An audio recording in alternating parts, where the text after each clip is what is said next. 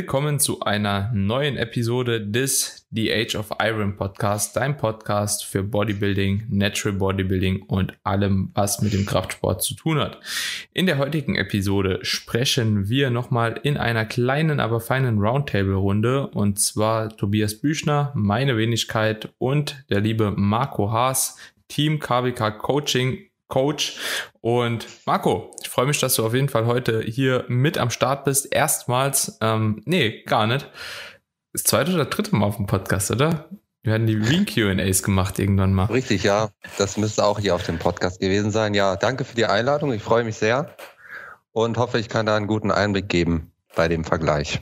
Ja, ich denke, ähm, jetzt auch irgendwo für uns immer noch Neuland. Ne? Also wir sind ja jetzt auch noch keine Urgestein-Profis, die in extrem vielen verschiedenen Verbänden, da insbesondere in den ungetesteten Verbänden mit der Bikini-Klasse in Kontakt getreten sind, aber mhm. jetzt zumindest im Rahmen der letzten Saison und dieser Saison immer mal wieder auf jeden Fall einen äh, engeren Kontakt auch gehabt und verschiedene Erfahrungswerte irgendwo mitnehmen konnten. Und Tobi und ich hatten ja auch schon mal, glaube ich, drüber gesprochen, ne, über die Bikini-Klasse, mhm. dass uns das so ein bisschen random vorkam dieses Jahr mhm. und äh, relativ mhm. schwer zu judgen war. Jetzt hast du natürlich auch noch mal ein paar andere Einblicke sammeln können. Marco, warst ja letztes Jahr auch auf allen Wettkämpfen eigentlich mit gewesen und konntest da auch immer so ein bisschen das ganze Geschehen in der Bikini-Klasse ähm, beobachten. Jetzt vielleicht direkt mal eine Frage und zwar, wenn wir uns jetzt die Bikini-Klasse einfach mal anschauen, wie ist es überhaupt im DBFV geregelt? Wie viele Klassen gibt es? Wie ist dort die Unterteilung äh, von den Klassen? Geht das nach Größe? Geht das nach Körpergewicht? Geht das nach beidem? Ähm, wie viele Teilnehmer sind so in der Klasse drin? Wie viele Wettkämpfe gibt's? Ähm, gerne kannst du einfach mal ein paar Einblicke geben in die Struktur beim DBFV. Ja, also fange ich mal an.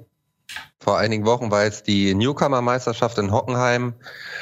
Und ja, beim DBV ist es so, dass es halt äh, in den Bundesländern dann noch die Landesmeisterschaften gibt. Das heißt, es gibt eine NRW-Meisterschaft, es gibt eine hessische Meisterschaft, Berliner Meisterschaft. Das ist halt so nach Regionen aufgeteilt. Das ist halt der erste Unterschied zur GNBF. Mhm. Und also die sind da recht groß aufgestellt. Es gibt viele Meisterschaften. Dann gab es jetzt noch die Jugendmeisterschaft und Mastersmeisterschaft mhm. ähm, wo dann die Junioren und die Masters mitmachen können. Und ja, bei der Newcomer-Meisterschaft war es jetzt so, dass es drei Bikini-Klassen gab, Bikini 1, 2 und 3. Und die waren jeweils nach Größen eingeteilt. Ähm, unsere Athletin war in der ersten Klasse bis 1,63 Meter. Und mhm. dann gibt's noch zwei weitere Stufen darüber. Also war die kleinste dann quasi. Genau, richtig. Mhm. Und es ist so, dass bei der ersten Meisterschaft, also bei der ersten Klasse Bikini 1 waren 17 Teilnehmer. Das mhm. war echt sehr, sehr groß aufgestellt. Und bei der zweiten und dritten waren auch nicht viel weniger. Ich meine, das wären 14 mhm. und 12 gewesen. Mhm. Ähm, aber nagelt mich nicht auf die Zahl fest. Auf jeden Fall deutlich über 10. Ähm, also war sehr stark besetzt und das Niveau für eine Newcomer-Meisterschaft war auch sehr hoch, meiner Meinung nach. Mhm. Ja. ja, das wären so die groben Aufteilungen, würde ich sagen. 17 Leute ist natürlich schon stramm. Was, Tobi, kannst du dich noch erinnern? Das war schon damals ANBF, ja. GmbF. Irgendwas Richtung 10, 12, so. Ich mhm. meine, wir hatten ja auch bei. Bei der WMBF zumindest, ne? Bei der GmbF waren sogar, glaube ich, noch kleiner. Wenn ich mich, also ich glaube, da war keine ja. unter 10. Aber die hatten auch relativ viele Unterteilungen, meine ich. Da gab es nämlich auch irgendwie Bikini auch, Masters. Oder? Genau, das gab es auch noch, aber ich glaube, es gab drei, drei Bikini-Klassen was die, also die Standardklassen. Hm. Äh, Juniorenklasse gab es eine, aber die durften ja, glaube ich, auch Doppelstart machen. Mhm. Dementsprechend waren die Klassen dann auch wieder größer. Ja. Ich grund, grundsätzlich, dass so wie der DBV das macht, geht es ja auch so ein bisschen in die Richtung wie UKDFB in England zum Beispiel oder BNBF, dass du halt einfach Qualifier hast, mhm. ähm, um dich dann irgendwann für die Deutsche so ein bisschen zu qualifizieren. Also mhm. ähm, das ist ja, ich weiß nicht, schon denke ich eine Sache, die man, da wo sich vielleicht Verbände in Zukunft eher dran orientieren können, weil es einfach die Qualität halt dann nochmal um einiges anhebt und man halt auch umgeht, dass Klassen so extrem, extrem groß werden. Also ich kann mir nicht vorstellen, dass auf einer deutschen Meisterschaft dann auch 17 plus Athletinnen in einer Klasse sind. Also ich weiß es nicht. Ich bin im DBV, wie gesagt, sehr, sehr wenig vertraut. Mhm. Ich glaube, ich eine Show oder so live gesehen, auch in Hockenheim. Mhm. Sehr gut, der mein Heimatort ist. Ähm, auf jeden Fall ist es eigentlich keine schlechte Sache. Ist halt die Frage, wie sinnvoll das überhaupt wäre, auch jetzt beispielsweise für die GmbF, ähm, da mit, keine Ahnung, 16 Meisterschaften einzelnen äh, an den Start zu gehen, wenn auf einer deutschen halt unter 10 Athletinnen nur stehen. Letzten Endes, ähm, ja. Obwohl man ja aber auch sagen muss, wenn das jetzt die Newcomer-Meisterschaft war, könnt ihr mich gerne korrigieren in der Annahme, aber äh, bei einer Newcomer-Meisterschaft stehen ja dann doch auch schon mehr Leute wieder da, mhm. wie auf einer einzelnen Landesmeisterschaft. Ja. Also deswegen äh, könnte es natürlich trotzdem sein, dass halt eben das eventuell sinnig wäre, aber die Frage ist dann auch wieder, was für eine Halle brauchst du dann im Bundesland und so. Mhm. Ähm, stelle ich mir irgendwie bei den Naturalverbänden, die halt nur 300 Bewerber insgesamt halt eben haben für die größte deutsche Meisterschaft, jetzt nicht mal für die IDM, sondern für die DM, ähm, schon relativ schwer vor, oder? Wahrscheinlich schon, ja. Ja, es ist auch so, vom subjektiven Eindruck ähm, beim DBRV, das ist da viel größer aufgezogen, dieses ganze Bikini-Thema. Ähm, da waren total viele Teams, die hatten, ja, da waren die Coaches dabei und bekannte Freunde, also das hatte mir den Eindruck gemacht, als wäre das viel, viel populärer, die Bikini-Klasse. Ähm, mhm. Ich meine, den DBFV, die praktizieren das ja auch schon seit, keine Ahnung, wie viele Jahren. Ich weiß nicht, wie lange es den Verband gibt. Das ist da einfach größer, hat eine größere Wertschätzung, einen größeren Stellenwert. Mhm. Ja, das kann schon sein. Aber ich glaube zumindest, so wie der NAC das beispielsweise macht, ich glaube, die haben auch so eine Süd-, äh, West-, Ost-, Nord-Meisterschaft so mhm. irgendwie, mhm. dass man das halt eben so dann vielleicht dementsprechend ein bisschen halt eben unterteilen würde. Das könnte ich mir halt eben, vorstellen. So, das wäre ja schon das mal eine erste ja. Untergliederung oder halt zumindest mal anzufangen, okay, Süd äh, und Nord oder so oder West mhm. Ost oder so, keine Ahnung, dass man halt eben zumindest so eine Untergliederung mal vorher hat um da halt auch schon mal ein bisschen auszurotieren, dass man dann sagen würde, keine Ahnung, nur die Finalisten der Meisterschaft dürfen halt beispielsweise nochmal auf der Deutschen antreten oder so. Da fände ich halt irgendwo in Ordnung, ja, in dem Kontext so. Ja. Aber das die Bikini-Klasse beim DBFV deutlich stärker vertreten ist. Das ist aber auch so eine Beobachtung, die ich jetzt auch schon öfter gemacht habe. Und alleine, wenn du dich durch Social Media klickst, habe ich so das Gefühl, ja, egal ob Insta, Facebook, was auch immer, dass dort halt in Profilen auch immer DBFV-Athlet bei oder IFBB-Athlet bei ganz vielen Athletinnen steht und äh, kaum jemand da halt eben GmbF Bikini-Athletin oder sowas drinstehen hat. Ne? Also so, da ist mhm. halt wirklich, finde ich auch wirkt es zumindest so, als ob die schon stärker vertreten werden in dem, in der Kategorie. Mhm. Bei der NPC hingegen weiß ich es gar nicht, wie es bei der NPC ist. So, wie war es denn da in Österreich? Also, ich bin ehrlich, ich habe da relativ wenig Einblick gehabt letztes Jahr, weil ich mich primär auf die Figuren für Südklasse konzentriert habe. Hm. Ich bin mal gespannt, wie das jetzt am Wochenende ist. Jetzt ist ja NPC Austria in Wels, hm. ähm, wo ja auch ein paar Athletinnen aus dem Gym starten. Da werde ich mich mal mit dem Chris und mit dem Sandro dann ein bisschen genauer drüber unterhalten, weil die ja beide da Athletinnen haben. Hm. Ähm, aber wie gesagt, es ist, ist äh, eine Klasse, wie gesagt, wo ich, wo ich noch nicht so einen großen Einblick drin habe. Hm. Ja. Und Marco, wie war das vom Ablauf äh, bei dem, beim DBFV? Also wie ist da so die Untergliederung? Wird da direkt äh, das Prejudging gemacht, dann kommt das Finale direkt im Anschluss, wird Finale Prejudging getrennt voneinander? Darf jeder quasi den Walk machen oder ist das quasi nur auf einzelne Athleten, Athletinnen beschränkt? Äh, wie sieht das da aus? Ähm, ja, da kann ich direkt mal eine kleine Story raushauen vom wegen Ablauf. Also grundsätzlich war ich sehr zufrieden mit dem Ablauf bei der Newcomer-Meisterschaft. Es war gut organisiert, wir hatten ausreichend Platz backstage und es war auch immer jemand, äh, der backstage gekommen ist, hat die Klassen angekündigt rechtzeitig, also dass man dann auch backstage kommen sollte, dass man da noch genügend Zeit hat zum Einölen und so weiter.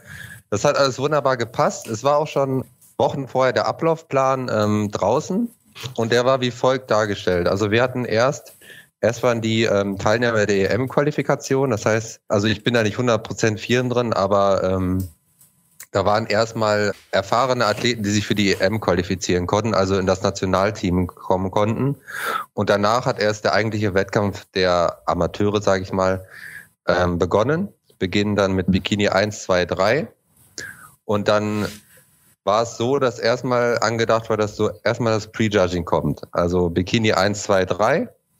Dann äh, kommt noch die Bands Physik 1, 2 und 3 und dann noch die Wellness-Klasse. Und erst danach sollte eigentlich das Finale der Bikini kommen. Und natürlich war es dann so, wir hatten die Vorrunde geschafft und wir hatten ja dann im Prinzip noch vier Klassen Zeit, bis das Finale kommt.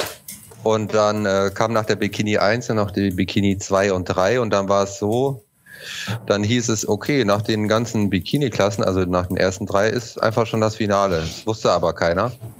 Und ich stand irgendwo in der Lobby, war mit mich mit einem anderen Coach unterhalten und ja, habe dann einen Anruf bekommen. Ja, Finale ist jetzt. Ich so, nee, eigentlich erst in vier Klassen. Ja, wo, der Plan wird umgeschmissen, habe ich gerade auf der Toilette erfahren. Alles klar, ich losgesprintet, Backstage, Öl gepackt, Booster rein, Salz rein und dann äh, Backstage gerannt, irgendwie auf, auf die Bühne. Also da war ich echt richtig sauer. Ich war richtig sauer, weil wie kann man einen Ablaufplan mitten am Tag so dermaßen durcheinander schmeißen? Nicht nur eine Klasse, sondern vier Klassen. Mhm. Also da, da fiel ich echt aus allen Wolken. Mhm. Ja, aber grundsätzlich war es so geplant, dass erstmal die ganzen Vorrunden stattfinden und nach Men's Physik die Finalrunden. Mhm. Äh, ja, also das war die also einzige Sache, die natürlich auch sehr gravierend war, die halt absolut gar nicht geht. Muss ich einfach so sagen. Ja, ja. Aber das ist ja eigentlich so eine altbekannte Sache eigentlich, ne? Ich finde es halt immer noch krass, dass einfach sich dieses dieses Aufteilen in Prejudging und Finale halt weit, weiterhin hält. So. Ich meine, es wird ja immer mehr einfach, dass, dass es Walkthrough-Shows werden, was eigentlich auch viel angenehmer ist für Athlet und auch für Coach, für den Coach selbst, ähm, weil, sind wir uns ehrlich, was, was passiert halt groß zwischen Vorwahl und Finale und wie viel Einfluss hat das Finale selbst oft noch auf die Entscheidung? Mhm. Das ja Aber das war tatsächlich, Marco, bei euch, ne? Also so war auf jeden Fall gegeben, ne? Also so laut Wertungskriterien hat, hattest du ja auch Einblick gehabt, ne? Also das Finale hat es dann doch nochmal mhm. stark beeinflusst, ne? Auf jeden Fall. Okay, okay, krass. Das ist halt so, vielleicht greife ich den Punkt gleich mal auf. Die Vorrunde ist natürlich da, ganz klar aus den 17 Athletinnen die äh, Finalplatzierungen rauszufiltern. Mhm. Und äh, da war unsere Athletin Celine tatsächlich auch auf Platz eins gewertet worden, weil sie halt, glaube ich, auch am meisten rausgestochen hat. Mhm. Und ähm, in der Finalrunde war es tatsächlich so, dass sich das dann noch ein bisschen gewendet hat. Bei Celine ist es so, dass sie sehr äh, muskulös ist. Ähm, also sie hatte den besten Rücken, die stärksten, stärksten seitlichen Posen und auch Beine. Es hat alles super gepasst, aber die wollten einfach vom Look dann im Finale, haben die dann unter den Bestplatzierten nochmal geschaut, wollten einfach diesen ja schlankeren Look, also weniger mhm. Muskeln, recht dünne Beine und halt eine extrem schmale Taille, das muss man sagen. Also mhm. die, ich will nicht sagen, dass die irgendwie schlechter waren, die ersten beiden. Aber ähm, rein von der Entwicklung her schon, aber die hatten halt einen ganz anderen Look. Also die hatten nochmal eine schmalere Taille, schlankere mhm. Beine. Ähm, da kommt dann immer so ein bisschen der Bodybuilder raus, dann sagt man, ja, irgendwie kann die doch nicht besser sein, aber mhm. das ist halt das, was die Judges dann sehen wollten und das muss man dann noch akzeptieren und verstehen.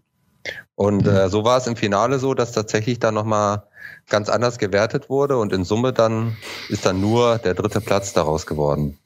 Mhm, okay, okay, verstehe. Hm. Ja, gut. Ich sag mal, aber dritter Platz von 17 Leuten in der Klasse, die halt sehr subjektiv ist, definitiv. Äh, das ist halt der Punkt, genau. Stabil. Absolut. Weil ich glaube kaum, dass in der Bodybuilding-Klasse jemand, der nach der Vorwahl da weit vorne ist, da noch ja. ganz anders hinrotiert wird. Deswegen muss man sich halt da bei diesem Vorwahlfinalding ähm, je nach Klasse so ein bisschen fragen, okay, wie, wie viel Unterschied ist dann da am Ende? Ja, ja. aber ist es ist ja. so. BMBF macht das ja auch nach wie vor so. Das ist jetzt nichts nur, was sich in den Enhanced-Verbänden hält. Ja, nee, definitiv ähm, nicht. Ja, bei der GmbF ist natürlich so, dass dann, ja, es wird ja sofort die Vorrunde gemacht und dann mit den Finalisten das Finale. Das heißt, die ganze Wertung, dann kommt ja sofort die Siegerehrung, läuft ja alles hintereinander ab. Und da war das halt mhm. getrennt. Man sieht dann, oh, zwischen Vorwahl und Finale ist so ein großer Unterschied. Ist aber recht logisch. Ich meine, bei 17 Athleten das genau einzuordnen. Also die Top 6 dann schon mal wird's halt schwierig. Das wird dann halt nochmal im Finale korrigiert sozusagen. Naja, kann ich schon nachvollziehen, dass da eine gewisse Differenz ist hm. mit den Tabellen. Ja, schon. Schon. Aber äh, hast du das Gefühl, dass ihr einen Look-Unterschied beispielsweise hattet, jetzt von Vorwahl zu Finale, wenn sie in der Vorwahl noch auf Platz 1 war, im Finale dann Platz 3, glaube ich. Und oder ich weiß nicht, ob das Finale Platz 3 war, keine Ahnung, auf jeden Fall äh, dann das Finale bisschen schlechter war. Und denkst du, dass quasi diese Unorganisation oder wie nennt man das, äh, dieses organisatorische Chaos dazu geführt hat, letzten Endes, dass das die Form irgendwo beeinflusst haben könnte und dementsprechend die Platzierung flöten gegangen ist oder war es wirklich nur wegen dem Look-Unterschied? Also so ein Wettkampf ist an sich ja immer stressig. Äh, Backstage, es geht dann recht schnell los. Das ist klar. Aber der Look hat sich eigentlich nicht verschlechtert. Also wir sind sehr, sehr schnell. Also ich bin dann halt losgesprintet. Wir haben es noch geschafft, ähm, Salz zu konsumieren, noch ein bisschen vom Booster. Ich habe nochmal das Öl korrigiert. Das hat tatsächlich noch geklappt, aber das Problem ist dann halt einfach, dass die Athletin so gestresst ist innerlich. Also die stand halt alleine, wusste nicht, was sie machen sollte. Es geht los, dass man halt extrem gestresst auf die Bühne gegangen ist. Also das hat, die Form wurde nicht beeinflusst, aber halt die Präsentation. Man mhm. ist halt weniger selbstbewusst auf die Bühne gegangen. Man war sehr hektisch. Das hat man dann an der Ausstrahlung gemerkt und am Selbstbewusstsein. Wenn man sich ein bisschen besser darauf vorbereitet hätte, hätte man da was rausholen können. Aber ich denke dennoch, dass es an der Platzierung nicht viel getan hätte. Die wollten diesen Look haben. Hm. Ähm, die hat sich auch super präsentiert. Ich denke, dass da keine Platzierung mehr drin gewesen wäre an dem Tag mit den Judges. Hm. Es ist halt immer schwer. Ich meine, DBFV hat das auch so im Regelwerk drin. Also so, dass die diesen Look, den du jetzt beschrieben hast, auch suchen. Ne? Also diese schmale Wespentaille und so, guck dir halt die Siegerin der letzten Jahre an. Das ist halt beim DBFV sehr, sehr stark präsent. Beispielsweise jetzt auf der ANBF mit der Sonja, ne, Tobi von dir, mhm, war das ja mhm. auch so. Also so, die hat ja mhm, auch eine ganz urschmale Taille. Voll, voll, ähm, voll wo das halt eben dann auch irgendwo anscheinend gesucht wurde. Wenn man jetzt dann den Kontrast zieht zu anderen Wettkämpfen, dann kann es natürlich sein, dass sie damit halt eben nicht gewonnen hat. Und wenn ich mir jetzt so die Gesamtsiegerin der äh, DM ähm, letzten Jahres anschaue, beziehungsweise es war die EDM dann im Herbst, die ist ja bei der Annika auch in der Klasse gestartet und die mhm. war ja auch urmuskulös. Ne? Also so, das war ja schon knapp vor Figur auf jeden Fall oder schon Figur auch, wo man sagen hätte können, okay, von dieser X-Frame, die die halt eben mitbringt, könnte man die auch locker dahin stellen. Und die Celine ist ja auch schon so angehaucht, ne? Also jeder, der jetzt kein so Bild von der Celine hat, so vor, vor Augen, das ist halt auch schon, wie Marco gesagt hat, recht muskulös, gute Beine, guter Rücken. Ähm, also so, das könnte auch in die Figurrichtung äh, definitiv gehen. Und es könnte halt eben sein, dass sie halt eben bei der GmbF dann genau dieses Paket auch halt wieder gesucht hätten. Ne? Mhm. Und dementsprechend wäre auch hier wieder halt eben möglich gewesen, weil sie an der Sonja äh, ANBF gewonnen, GmbF mhm. irgendwo eher hinten platziert, dass mhm. das mhm. ähm, immer wieder möglich ist halt, ne? Und das Bikini wirklich ähm, sehr, sehr stark auch, ich finde deutlich stärker wie andere Klassen verbandsabhängig. Viel, viel stärker. Und Voll. juryabhängig also, zusätzlich. Voll. Also ich meine, wir haben ja, glaube ich, bei der äh, äh, Episode mit der Sophie, wo wir auch ein bisschen über die Figur Bikini-Klasse gesprochen haben, eh gesagt, dass es eigentlich unmöglich ist, dass du in der Bikini-Saison in mehreren Verbänden immer dasselbe Ergebnis erreichst. Das ist eigentlich nicht machbar, weil, wie du schon gesagt hast, einmal willst du eher den muskulöseren Look, äh, erinnere dich vielleicht an die Athletin, die bei der WMBF gewonnen hat, mhm. Dann, da warst du auch dabei, äh, die aus der Schweiz, die war ja auch mega muskulös. Ja, mhm. ähm, also es war ja kein Vergleich eigentlich zu den Athletinnen von der GmbF oder ANBF. Mhm. Und ähm, deswegen muss man eigentlich sich hier, wenn man sich für die Klasse entscheidet, wenn man da auch reinpasst, wirklich ganz genau überlegen, okay, in welche, in welchen Verband starte ich? Weil es ist ja auch nochmal dann Posing-Sache. Ich weiß gar nicht genau, wie es beim DBV ist, ob es auch so krass ist wie der NPC, du nur die Vor- und, du hast auch Quarter-Turns, oder, Marco? Also hast auch Side-Posen? Ja, genau. Genau. Beim NPC zum Beispiel hast du ja gar keine Seitpose mehr. Es sind nur ja. vor, vorne und hinten. Und hinten ist ja auch noch komplett bedeckt mit langen Haaren. Also mhm. da muss man dann sich wirklich überlegen, wenn wie eure Athletin einen guten Rücken hat, ob man die dann überhaupt äh, zu einem NPC-Wettkampf schicken könnte, wäre wahrscheinlich eher Quatsch so. Ja, also muss man sich wirklich stark mit auseinandersetzen mit den Verbänden und man sieht ja, dass man auch als Naturalathletin bei Enhanced-Verbänden dahingehend gut mitmischen kann, wenn man entsprechend viel Muskelmasse mitbringt und auch das Bild so ein bisschen erfüllt. Hm. Ja. Ich glaube auch, ähm, hätte Celine es bei der GmbF mitgemacht, ähm, die, hätte sie eine deutlich schlechtere Platzierung gehabt. Schlechter? Mhm. Ja, Warum? Weil einfach äh, ja zu muskulös und zu mhm, definiert. Also mein Eindruck war auf jeden Fall, dass nicht nur Celine, sondern auch die anderen Athletinnen beim DBFV in den Klassen also recht gut definiert waren und auch für die GmbF wäre das schon too much gewesen. Also wenn ich mir mhm. so die Top-Athletinnen der GmbF anschaue, das ist schon ein starker Unterschied. Also beim DBFV mhm. ist es schon so, dass du schon mehr Muskeln mitbringen kannst und auch sollst und auch äh, definierter sein kannst. Mhm. Bei GmbF haben ja teilweise Leute gewonnen oder auch bei der AMBF, wo ich dachte, ja, ja. weiß ich nicht. Also beim DBFV wären die komplett untergegangen, sage ich euch ganz ja, ehrlich. Absolut. Mhm. absolut. Aber das entspricht tatsächlich dann auch ein bisschen mehr meinem Bild vom Bodybuilding. Alleine, weil eine sportliche Leistung mehr dahinter stecken muss, mhm. sage ich jetzt mal. Ne? Also so, du musst natürlich, um mehr Muskeln aufzubauen, länger oder härter trainieren oder beides. Und auch um diesen definierten Look zu bekommen, musst du halt härter Diäten. Und ich finde, das ist ja auch irgendwo so das, was den Sport ausmacht. Wenn du halt eben äh, mit einer, keine Ahnung, mit einem Minicut schon auf die Bühne gehen kannst, ist halt ein Problem. Irgendwo, mhm. finde ja. ich. Also so, das ist so subjektiv halt. Du musst einfach irgendwo gut aussehen, ne? musst du gute Ausstrahlung haben. Ist ja auch irgendwo eine Leistung. Definitiv gehört auch ins Gesamtbild dazu, aber da fehlt halt die Diäten im Muskelaufbau. Mhm. also finde ich halt, das ist, äh, und deswegen hat uns das ja auch so, Marco, mir letzte Saison aus so einem Herz wehgetan, so wo man dann halt eben sieht, beispielsweise die Annika geht halt eben auf den Wettkampf, die halt eine übergute Athletin ist an sich. Ja, also, mhm und platziert da einfach halt eben äh, bei, bei der ANBF so schlecht, wohingegen halt Athletinnen gewinnen, die halt eben vom KFA halt eben deutlich höher sind. Das ist ja auch gar kein Front gegen die Athletinnen selbst, ne? Weil mhm. die haben es ja anscheinend richtig gemacht, ne? Es ist, tut mir nur das Bodybuilder-Herz weh, ne? Das halt eben weiß, wie hart halt eben eine Person ackert und wie viel Arbeit halt eben da auch verrichtet wurde und das Ganze auch subjektiv dann für mich halt als Bodybuilder besser aussieht. Ne? Aber da muss man halt auch ganz klar unterscheiden. Es ist halt, es gibt ein Reglement. Mhm, Bikini-Klasse ist halt eben nicht hart, ne? Das ist halt keine Figur- oder Physikklasse, sondern es ist halt die Bikini-Klasse und da muss man sich dann halt einfach auf die Verbände anpassen. Und ich glaube, das haben wir jetzt alle drei auch gelernt mhm. in der vergangenen Saison, dass man sich da halt eben einfach ein bisschen mehr auf die jeweilige Show ähm, anpassen muss ne? und da nicht einfach halt eben stumpf irgendein Paket bringen muss. Es wird halt problematisch, wenn halt eben die Shows back-to-back -back sind ne? und du sowieso halt eben nicht alles äh, regulieren kannst. Ne? Ich denke, man muss sich dann wirklich in dem Fall bewusst für einen Verband entscheiden und davon auch mehr Shows Und der machen. wäre dann, ja. und der wäre dann meiner Meinung nach der DBRV für die Bikini-Klasse. Auf jeden Fall. Voll, voll, voll.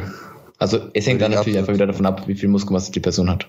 Ne? Also, ja, ja, genau. Wenn du, wenn du ja, sagst, ja. könntest sogar Figur starten in naturalen Verbänden, dann ist ja schon bedeutend mehr Muskelmasse als das, was jetzt so die Durchschnittsbeginn. Nahe, ne? Also so, ah, das nahe. ist halt dieser Übergang halt, ne, wo man sagen könnte, okay, Klassenwechsel wäre jetzt eventuell schon sinnig, zwei Jahre Aufbau, drei und dann Feuerfigur, ne? Mhm. Hm. Aber ich sag mal, von den Möglichkeiten, ja, und von der Durchsichtigkeit des Judgings wird es wahrscheinlich dann aber doch besser sein, halt, wenn man halt beispielsweise jemanden hat, der halt gut in Form ist und wo auch mhm. das Posing stimmt, diejenige dann beim DBFV zu stellen. So auch wenn unser Herz irgendwo halt für die meisten Naturalverbände wahrscheinlich schlägt, ist es wahrscheinlich nicht unbedingt das zielführendste für die Athletin selbst, ne? Mhm. Mhm. Muss man halt sagen, weil da hast du halt dann eine Struktur Ne, du weißt bei jedem Wettkampf, was hast du zu tun, welches Bild wollen die haben. Und das Ganze wird dann halt eben verfolgt. Ne? Weil ich denke jetzt nicht, dass die irgendwie bei einer Landesmeisterschaft, weil das Land schickt ja dann letzten Endes auch immer, oder der Verband des Landes schickt ja dann auch äh, Leute ausgewählt zu Deutschen. Und die wollen ja auch, dass die auf der Deutschen gut platzieren. So, und dementsprechend mhm. ist da ja auch schon ein gewisses Wertungskriterien oder sind verschiedene Wertungskriterien ja auch vorgegeben. Und die wissen auch schon so, okay, den Look suchen die. Und dementsprechend suchen wir halt auch eine Athletin aus als Sieger, die den Look am besten repräsentiert. Und dementsprechend glaube ich schon, dass das deutlich einheitlicher ist, wie wenn jetzt mehrere Verbände wie ANBF, GmbF, WMBF, IMBA, was weiß ich, da ähm, mhm. durcheinander würfeln. Ne? Voll, voll, voll. Ja, es ist halt eigentlich einfach schade, dass bei den, also wenn man bei den Naturalverbänden einfach mehr Struktur reinbringen würde und da die Unterschiede vielleicht auch nicht so enorm sind, weil ich finde, wie gesagt, WMBF ist schon nochmal eine ganz andere Nummer gewesen wie äh, ANBF und GmbF. Aber fand ich gut. Fand das Judging ja, der WMBF fand, fand ich durchaus gut. Fand ich, fand ich auch mega gut. Ich meine nur, es war der Unterschied einfach so deutlich mhm. zu den anderen beiden. Ja. Mhm. wenn die sich 30 vielleicht wenigstens ein bisschen mehr abstimmen könnten, dann käme es auch nicht mehr dazu, dass äh, die Sonja, die bei der AMBF gewonnen hat und da wirklich weich war, halt eine Woche später bei der GmbF fast letzte wird, weil eben die Härte da dann doch wieder ein anderes Thema ist. Und dann bei der WNBF wird sie dann dritte, also ist sie genau irgendwo in der Mitte drin. Ja, also gewinnst einmal, bist einmal fast letzte und bist einmal so doch top, wieder Top 3 und dann ist halt schon so eine Sache. Mhm. Ja. Ich finde es auch irgendwie enttäuschend für den Athleten oder die Athletin, ja. wenn sowas geschieht. Äh, nicht einfach, weil sie einmal schlecht platzieren, einmal gut platzieren, sondern es geht ja mehr darum, dass sie letzten Endes wahrscheinlich nicht so stolz auf ihr Paket sind, das sie gebracht haben, mhm. weil sie halt eben mhm. so durch diese Wertungen halt beeinflusst werden. Und das ist ja irgendwo schade so. Du kannst ja nicht einer Athleten sagen, okay, du bist die Beste, dann bist du wieder die Schlechteste, dann bist du wieder mittelgut. So, was bist du denn jetzt? Mhm. Hast du eine gute Leistung gebracht oder hast du keine gute Leistung gebracht? So, das mhm. ist mhm. äh, schon irgendwie ein bisschen traurig, weil du richtest dich ja auch danach. Ja, du lebst ja auch von dem Feedback letzten Endes oder von den von den äh, Erfahrungen, die du sammelst bei einem Wettkampf. Und wenn das halt eben so undurchsichtig ist, was willst du verbessern? Absolut, absolut. Das ist halt für uns Coaches dann auch wieder schwierig zu wissen, okay, also wir wissen eigentlich ja nur aus solchen Sachen, auf was wir dann das nächste Mal besser achten müssen, ja, so wie wir es jetzt letztes Jahr getan haben. Dass wir wissen, okay, da und da wird wahrscheinlich eher das verlangt, da das, da das, ähm, und daraus die Rückschlüsse ziehen. Aber in dem Moment ist es dann für den Athlet, den wir aufgrund der Unwissenheit dann zu den entsprechenden Shows geschickt haben, wieder so eine Sache. Ja. Ja. Ja. Und es kann dann wieder sein, dass im nächsten Jahr ist es vielleicht wieder ganz anders. Ja, das ist halt der große, das große Problem von der, von der Klasse, gerade von der Klasse, dass äh, natürlich die, die Wertungskriterien vom Verband das eine sind, aber halt wie die Judges das dann an dem Tag sehen, ist halt dann auch wieder das komplett andere Thema. Hm. Hm. Bei der, bei den Klassen, also sowohl Bikini als auch Men's Physik, ist es, glaube ich, auch ja stark davon abhängig, ähm, was für ein Line-Up man an dem Tag selbst Voll. hat. Also wenn es halt so ist, wenn jetzt bei der Celine beispielsweise, wäre da jetzt nur komplett schlanke Mädels gewesen. Hätte es halt sein können, okay, Celine klar auf eins oder halt ganz hinten. Mhm, Aber wenn da jetzt äh, fünf, sechs Leute dabei waren, was der Fall war, die schon, wo man sieht, die trainieren schon länger, bringen eine gute Muskelmasse mit, dann stichst du nicht so negativ heraus aus dem Line-Up. Mhm. Also es ist auch so ein bisschen tagesabhängig. Mhm. So war es zum Beispiel als die, äh, als die Alicia vor zwei Jahren, drei Jahren GBF gewonnen hat. Da habe ich zu ihr auch gesagt, kann sein, dass du gleich Letzte wirst oder dass du Erste wirst, weil sie war halt vom Conditioning schon sehr, sehr lean und ist deswegen halt rausgestochen und deswegen wurde sie auch Erste.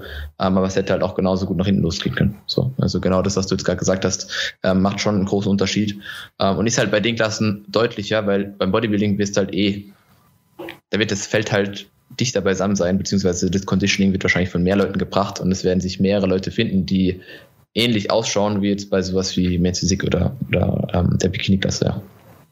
Hm. Voll. Und wie geht das jetzt weiter, Marco? Also so, wenn jetzt die, die Newcomer-Meisterschaft, die ist wahrscheinlich äh, extern zu sehen zu den anderen Meisterschaften oder konnte man sich da auch für die Deutsche qualifizieren?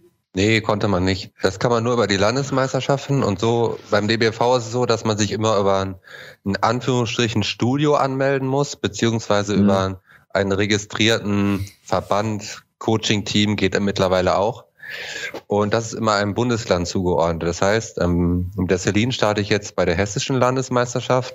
Da kann sie sich aber nicht für die deutsche qualifizieren, sondern nur über die NRW-Meisterschaft, weil da ihr Studio-Coaching-Team angemeldet ist. Hm. Und ja, wir nehmen die Meisterschaft jetzt aber mit, um da einfach nochmal das Peak Week äh, nochmal ein bisschen umzugestalten. Und zwar war es halt so, dass die Celine recht ähm, prall war. Wir haben recht gut reingeladen. Und ähm, da die ja den schlankeren Look haben wollten, versuchen wir es, das Ganze ein bisschen bei der hessischen zu reduzieren. Das heißt, wir versuchen weniger stark aufzuladen und etwas einen schlankeren Look hinzubekommen.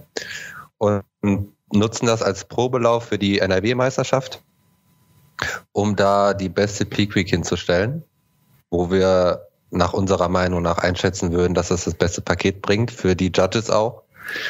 Und ja, darüber kann sie sich dann, ähm, also über die NRW in Duisburg für die deutsche Meisterschaft in Wiesloch äh, qualifizieren. Hm. Mhm. Eigentlich ganz interessant, dass man dann trotzdem halt eben die Starts in anderen Bundesländern machen kann. Finde ich eigentlich aber mhm. auch cool. Aber dementsprechend verstehe ich jetzt auch, weil das war vorher noch immer so, so eine so eine Wolke in meinem Kopf. Wie entscheiden denn letzten Endes oder wieso werden nicht nur die, die quasi den Wettkampf gewinnen, aufgefordert oder eingeladen zur Deutschen?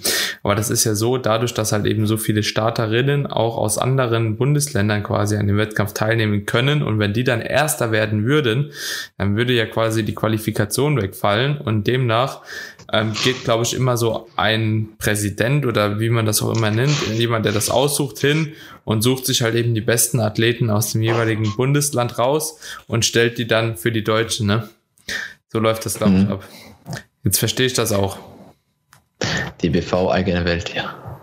Ja, aber cool eigentlich. Ich finde ich ja, finde auch eigentlich ganz cool, absolut. was ich noch, ja, was heißt altbacken, aber dieses, dass es über ein Studio läuft, finde ich etwas ja, was heißt komisch? Also ein bisschen, es muss man sich wahrscheinlich einfach dran gewöhnen, weil man es vielleicht nicht kannte. Man, man könnte ja auch sagen, man macht das Wohnort, Wohnort abhängig. Also man muss mhm. sich jetzt nicht über ein Studio anmelden, man muss sich da hinfahren, registrieren. Beispielsweise Vitalis in Hagen. Ähm, die machen das so, dass du dich da anmelden kannst. Du trainierst da gar nicht. Ähm, du wirst aber dann halt aufgerufen. Das heißt, Marco Haas, Vitalis Hagen, Studio. Ich habe mit dem mhm. Studio aber überhaupt nichts zu tun. Ich bin mhm, einfach darüber angemeldet und so machen das auch viele andere Athleten, weil die vielleicht keins in der Umgebung haben, mhm. was beim DBV registriert ist. Und da werde ich ja praktisch, das Vitalis Hagen wird gepusht mit meinem Namen, obwohl ich mit dem Laden nichts zu tun habe. Mhm. Das finde ich noch ein bisschen komisch. Man könnte es ja auch einfach wohnortabhängig machen. Ich komme aus Lüdenscheid, das liegt in NRW. Warum kann ich mich dann nicht über die NRW qualifizieren, über meinen Wohnort? Das finde ich macht doch am meisten mhm. Sinn. Hm. Wäre doch eine viel einfache Struktur. Ja, weil sie. Jetzt, ja. Das ja. verstehe ich nicht ganz. Nee, ich auch nicht. Da sehe ich auch den Sinn und Zweck nicht drin, aber vielleicht ist bezahlt. Weiß es nicht. Ja, da wird sicherlich was hinterstecken. ähm, aber ich persönlich würde jetzt wollen, im Covades Fitness Lüdenscheid, mein Homestudio, womit ich meinen ganzen Körper aufgebaut habe, mit den Werkzeugen, die da stehen, da möchte ich auch, dass das genannt wird. Mhm. Eigentlich. Also wenn man es dann so studioabhängig macht. Ich will ja, ja, mein Studio repräsentieren und nicht irgendeins. Ja. Ja, schon. Macht, ja. macht wenig Sinn. Naja, Freunde, ich würde sagen, damit können wir es aber auch abschließen, oder? Kurzer Einblick in die DBV-Struktur. Ja, also man kann das natürlich jetzt noch ein bisschen länger ziehen, aber ich glaube, so das Wichtigste ist genannt. Ähm, so hat man eigentlich dann doch nochmal einen ganz guten Vergleich zwischen den Verbänden und vor allem auch so hinsichtlich des Ablaufplans beim mhm. DBRV. Marco, hast du noch irgendwas, was du loswerden willst zu dem Thema? Ja, eine Kleinigkeit vielleicht. Also wenn ihr vorhabt, in der Bikini-Klasse zu starten, bei welchem Verband auch immer, liest euch auf jeden Fall die Wettkampfreglements durch, weil da gibt's halt schon einen kleinen oder feinen Unterschied. Als Beispiel, mhm. Beim DBV ist es so, dass du, glaube ich, einen 12 Zentimeter Absatz haben kannst und nur die Sohle darf 25 Millimeter sein und bei GmbF sind es 13 Zentimeter Absatz und äh, nee, andersrum. 25 Millimeter Sohle und beim DBV waren es irgendwie nur ein Zentimeter. Also da gibt es feine Unterschiede. Es gibt auch Gemeinsamkeiten, definitiv, auch vom Ablauf. Aber damit muss man sich auf jeden Fall auseinandersetzen, bevor man sich da irgendwelche Sachen anschafft, sei es jetzt Bikini. Das mhm würde ich sagen, ist noch sehr, sehr wichtig. Und ähm, auch ja, Schmuck, ansonsten. Schmuck, Ketten, ja. dies, das, also das ist auch immer so ein Thema. Äh, definitiv. Und auch Bikini, ich glaube, das ist teilweise auch mit dem Strass und so. Muss man sich mhm. auch mal mit auseinandersetzen. Ja, was wo wie erlaubt ist und was nicht. Ja. Das ist ein guter Punkt, Marco. Das ist wirklich ein guter Punkt. Aber die Reglements findet man eigentlich auf den Seiten der jeweiligen Verbände. Verbände ja. Genau. Sind auch öffentlich zugänglich, ne? Also bei der GmbF auch kann man sich die letzten Reglements der Wettkämpfe anschauen und so. Also das ist eigentlich ganz transparent gehalten da. Ja. Alright, Männer. Gut. Leute, wenn euch der Podcast gefallen hat, dann seid ihr natürlich wie immer herzlich eingeladen, äh, den Podcast zu bewerten, egal auf Apple Podcast, Spotify oder wo auch immer ihr den Podcast hört. Fünf Sterne Bewertung, was Kleines dazu geschrieben, wäre super lieb. Ähm, so können uns einfach noch weitere